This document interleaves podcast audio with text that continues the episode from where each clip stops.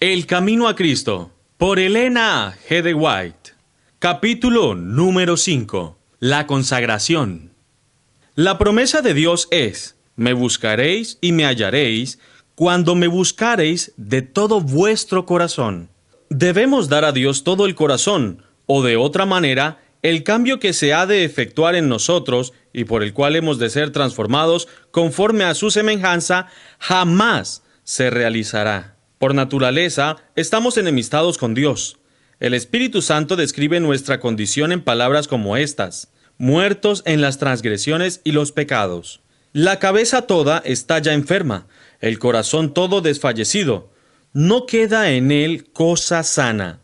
Estamos enredados fuertemente en los lazos de Satanás, por el cual hemos sido apresados para hacer su voluntad. Dios quiere sanarnos y liberarnos.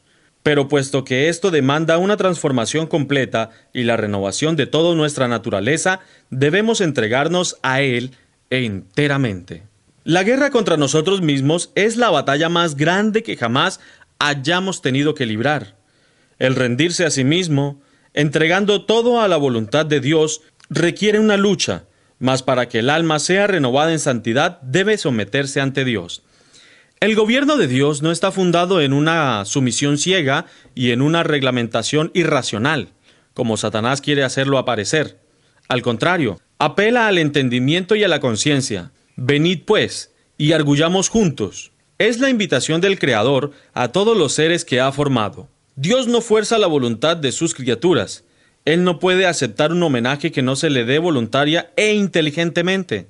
Una sumisión meramente formal impediría todo el desarrollo real del entendimiento y del carácter. Haría del hombre un mero autómata.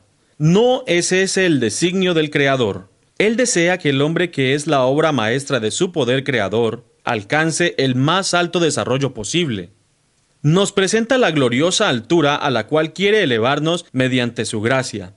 Nos invita a entregarnos a Él a fin de que pueda hacer su voluntad en nosotros. A nosotros nos toca discernir si queremos ser libres de la esclavitud del pecado para participar de la libertad gloriosa de los hijos de Dios. Al consagrarnos a Dios, debemos necesariamente abandonar todo aquello que nos separa de Él. Por esto dice el Salvador, Así pues cada uno de vosotros, que no renuncia a todo cuanto posee, no puede ser mi discípulo. Debemos dejar todo lo que aleja el corazón de Dios. Los tesoros son el ídolo de muchos. El amor al dinero y el deseo de las riquezas son la cadena de oro que los tiene sujetos a Satanás. Otros adoran la reputación y los honores del mundo. Una vida de comodidad egoísta, libre de responsabilidades, es el ídolo de otros. Mas deben romperse estos lazos de servidumbre. No podemos congraciar una parte de nuestro corazón al Señor y la otra al mundo. No somos hijos de Dios a menos que lo seamos enteramente. Hay algunos que profesan servir a Dios a la vez que confían en sus propios esfuerzos para obedecer su ley, forman un carácter recto y asegúranse de la salvación. Sus corazones no son movidos por ningún sentimiento profundo del amor de Cristo, sino que tratan de ejecutar los deberes de la vida cristiana como una cosa que Dios demanda de ellos, a fin de ganar el cielo. Tal religión no vale nada. Cuando Cristo mora en el corazón, el alma está llena de su amor, del gozo, de su comunión, que se une a Él y pensando en Él se olvida de sí misma. El amor de Cristo es el móvil de la acción. Aquellos que sienten el constructivo amor de Dios no preguntan cuánto es lo menos que pueden dar para satisfacer los requerimientos de Dios. No preguntan cuál es la más baja norma aceptada, sino que aspiran la voluntad de su Salvador. Con ardiente deseo, entregan todo y manifiestan un interés proporcionado al valor del objeto que buscan. El profesar pertenecer a Cristo sin sentir amor profundo es mera charla, árido formalismo, gravosa y vil tarea. ¿Creéis que es un sacrificio demasiado grande dar todo a Cristo? Haceos vosotros mismos la pregunta, ¿qué ha dado Cristo por mí? El Hijo de Dios dio todo para nuestra redención, la vida, el amor y los sufrimientos. ¿Y es posible que nosotros, seres indignos de tan grande amor, rehusemos entregar nuestro corazón? Cada momento de nuestra vida hemos sido participantes de las bendiciones de la gracia, y por esta misma razón no podemos comprender plenamente las profundidades de la ignorancia y la miseria de que hemos sido salvados. Es posible que veamos a aquel a quien traspasaron nuestros pecados y continuemos sin embargo menospreciando todo su amor y sacrificio. Viendo la humillación infinita del Señor de Gloria, murmuremos, porque no podemos entrar en la vida sino a costa de conflictos y humillación propia. Muchos corazones orgullosos preguntan, ¿por qué necesitamos arrepentirnos y humillarnos antes de poder tener la seguridad de que somos aceptados por Dios? Mirad a Cristo. En Él no había pecado alguno, y lo que es más, era el príncipe del cielo. Mas por causa del hombre se hizo pecado, con los transgresores fue contado, y él mismo llevó el pecado de muchos, y por los transgresores intercedió. ¿Y qué abandonamos cuando damos todo? Un corazón corrompido para que Jesús lo purifique, para que lo limpie con su propia sangre, y para que lo salve con su incomparable amor. Y sin embargo los hombres hallan difícil dejarlo todo. Me avergüenzo de oírlo y decirlo y de escribirlo. Dios no nos pide que dejemos nada de lo que es para nuestro mayor provecho retener. En todo lo que hace, tiene presente la felicidad de sus hijos. Ojalá que todos aquellos que no han elegido seguir a Cristo pudiesen comprender que Él tiene algo muchísimo mejor que ofrecerles que lo que están buscando por sí mismos. El hombre hace el mayor prejuicio, injusticia a su propia alma, cuando piensa y obra de un modo contrario a la voluntad de Dios. Ningún gozo real puede haber de la senda prohibida por aquel que conoce lo que es mejor y proyecta el bien de sus criaturas. El camino de la transgresión es camino de la miseria y de la destrucción.